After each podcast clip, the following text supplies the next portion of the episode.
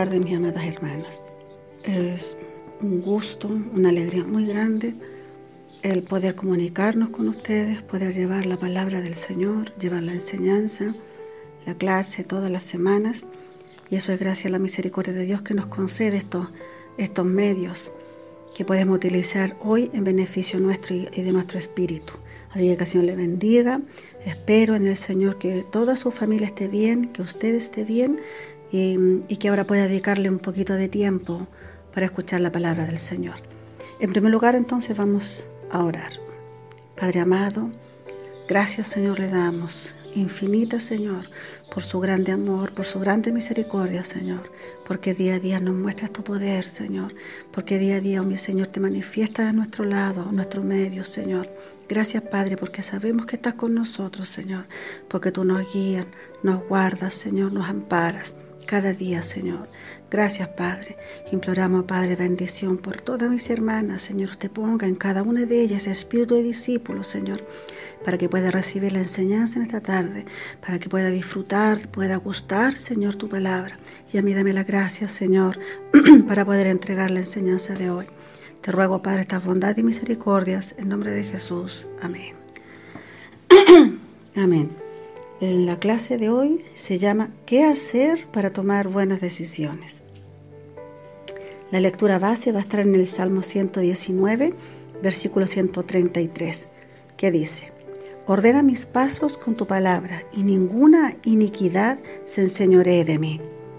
Aquí dice este salmo, encomienda, dirige mi vida con tus enseñanzas y ninguna maldad ni injusticia se adueñe de mí o me domine a mí.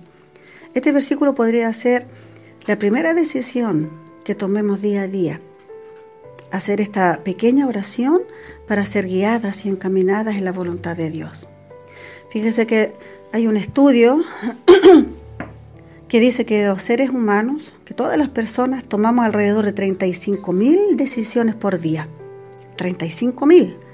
Y de esto dice un total de 99,7%, o sea, 34.895 decisiones, la toma nuestro cerebro. Él decide de manera automática, es decir, que usted y yo no nos damos ni cuenta, no estamos conscientes de que se ha tomado la decisión. Usted me va a decir, pero ¿cómo no, no me voy a dar cuenta? Pero piense usted, le suena a usted la alarma en la mañana, por ejemplo, y usted llega y lo apaga inconscientemente. Usted puede decir es un reflejo, pero es una decisión. Usted en la mañana se levanta, decide levantarse o no levantarse, decide seguir durmiendo, decide ponerse pantuflas, decide lavarse la cara, ducharse, en fin, son todas esas decisiones que nosotros las tomamos día a día. 35 mil, a mí me impactó, yo creo que son demasiadas. Son 35 mil decisiones que tomamos nosotros todos los días. Y como dije que hay un alto porcentaje que son de manera automática, pero nos quedan unas pocas, dice 105, se supone que son las que tomamos a conciencia, que usted y yo le dedicamos un tiempo para decidir, para pensar, para meditar en qué decisión voy a tomar. Entonces la clase de hoy pretende que nosotros, enseñarnos a nosotros, para que tomemos unas buenas decisiones. Porque así como puedo tomar buenas decisiones, también puedo tomar malas decisiones. Entonces el Señor nos quiere guiar en esta tarde para que nuestras decisiones sean buenas bajo la voluntad del Señor. Entonces vamos a tener unos puntos a considerar. El primer punto dice, detente y espera. Nosotros, los seres humanos, especialmente las mujeres, diría yo, que somos por naturaleza impacientes. Queremos todo para ayer, nos queremos todo rápido, nos cuesta mucho esperar. Y el Señor nos dice en, este, en esta tarde, en este punto número uno, detente y espera. El proverbio 9, perdón, proverbio 19, 2 dice, el alma sin ciencia, sin conocimiento, no es buena. Y aquel que se apresura, aquel que se acelera con los pies, peca, quebranta la ley, cae en excesos. ¿Por qué? Porque toma decisiones apuradamente, apresuradamente. Por eso el Señor nos dice hoy en este primer punto, detente y espera. En Hechos 19:36 dice, es necesario que os apaciguéis poner paz, sosiego, quietud, dice, y que nada hagáis precipitadamente, nada usted lo haga con aceleramiento, atropelladamente, con arrebato, sin consideración ni prudencia. Nosotros tenemos que hacer una pausa, respirar, esperar, meditar. Entonces el Señor nos dice en este punto número uno, para que tomemos buenas decisiones, detente, y espera. Amén. El punto número dos dice, escudriña las escrituras y ora.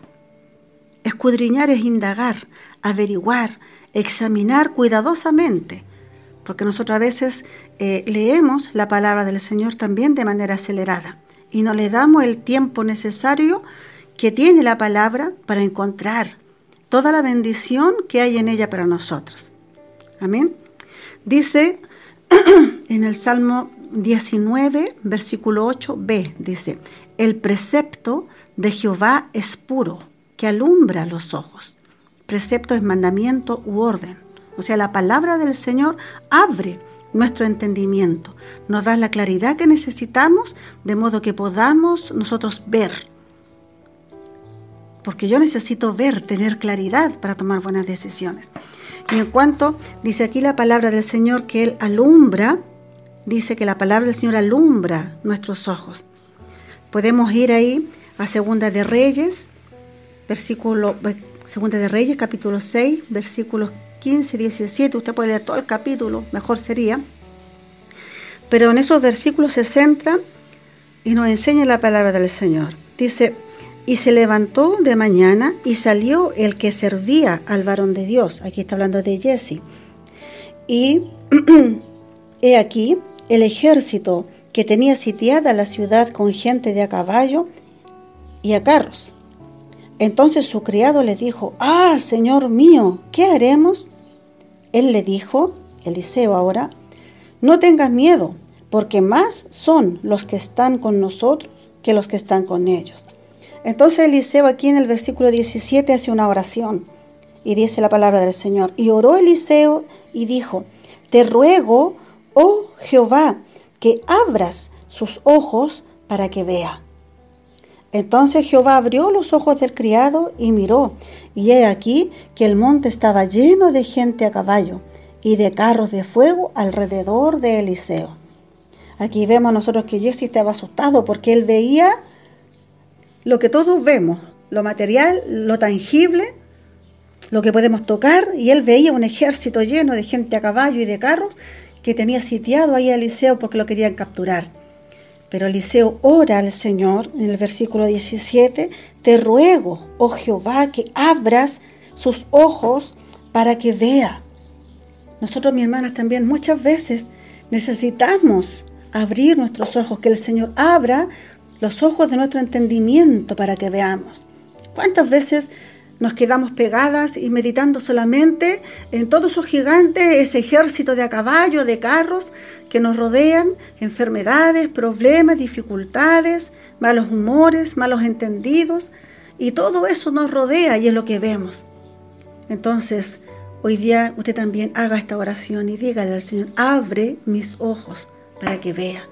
Y usted ahí va a poder ver también que tiene este gigante poderoso al lado suyo, que le acompaña, que está con usted. La palabra del Señor es la que nos permite abrir los ojos. Eso nos dice ahora el punto número dos. Escudriña las escrituras y ora, pero escudriña. No lea usted apurado, ahí tengo un minuto para, para leer la palabra y la voy a leer. No, tiene que dedicarle un tiempo para eh, sacar toda la sustancia, todo, todo lo profundo que tiene la palabra del Señor para enseñarnos.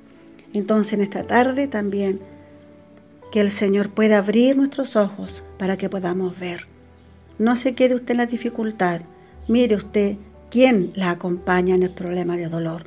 Vea usted quién está a su lado cuando tiene necesidad, cuando está triste, cuando usted se siente sola.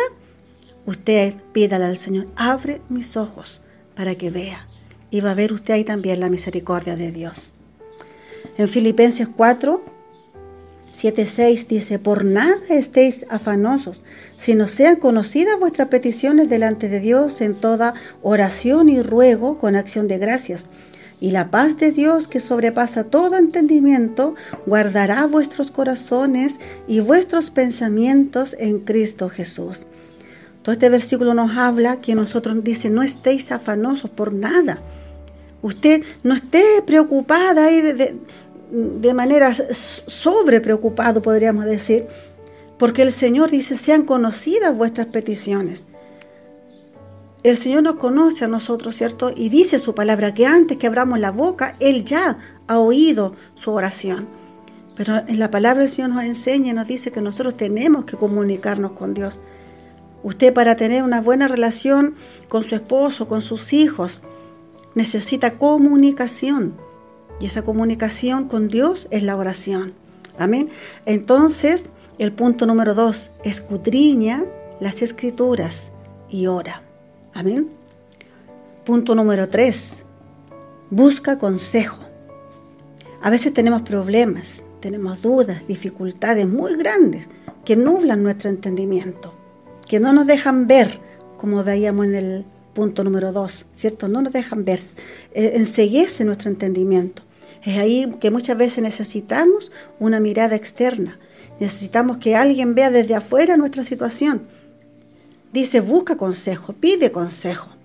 Pero eso sí también, usted tiene que fijarse en quién pone usted su confianza, en quién deposita su confianza. Muchas veces nosotros eh, creemos que, alguien es sincero y le contamos nuestras angustias pero esa persona nos falla y nosotros nos enojamos con Dios. No, mi hermana, Dios no falla. Los seres humanos fallan. Así que usted también mire bien en quién va a depositar su confianza, porque es necesario muchas veces buscar el consejo. En Proverbios 12:15 dice, el camino del necio es derecho en su opinión, mas el que obedece al consejo es sabio. Puso atención, el camino del necio es derecho, pero en la opinión del necio. Porque el necio no acepta consejo, el necio eh, no acepta que está equivocado. Entonces su camino es derecho, pero en su opinión. Dice más, el que obedece al consejo es sabio. Una persona sabia, una persona madura puede reconocer que necesita ayuda. Y nosotros tenemos que ser maduros espiritualmente, buscar el consejo si lo necesito. Amén. Entonces el 4 dice, después de considerar y de observar estos pasos, recién entonces usted está capacitada para tomar una buena decisión. Amén. En el Salmo 37.5 dice, encomienda a Jehová tu camino y confía en Él, y Él hará. Este es un versículo que a mí me encanta. Dice, pon Ponga usted en las manos de Dios, descanse en Él, encárguele a Él que Él va a cuidar su camino, su familia, su matrimonio, sus hijos, su futuro, la jovencita su profesión, sus estudios. Entrégueselos al Señor. Encomienda a Jehová tu camino, dice, y confía en Él. Después que usted ya le entregó a Él todo lo, que a usted le causaba pesar, todo lo que a usted le angustiaba, dice, espera en Él, confía en Él. Confiar es esperar con firmeza y con seguridad, pero tenemos que esperar también en el tiempo de Dios. Porque como decíamos al comienzo, nosotros somos acelerados. Yo quiero que el Señor me responda hoy día, pero a veces ese no es el tiempo de Dios. Y el Señor nos dé la sabiduría nosotros también de esperar en su tiempo. Usted no ayuda al Señor porque Él no lo necesita. Lo que nosotros necesitamos es esperar en el tiempo del Señor. Entonces, encomienda a Jehová tu camino y confía en Él. Y después que yo espero en Él, dejo que Él actúe, dejo que Él se haga cargo de todo esto, esto que a mí me aflige, dice que Él hará. Él va a responder. Él va a sanar si es su voluntad. Él va a solucionar. Él va a transformar.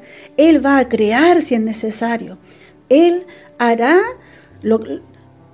todo porque Él es capaz de todo y Él va a hacer todo lo posible, mi hermana, todo lo que Él puede para que usted sea, para que usted sea feliz.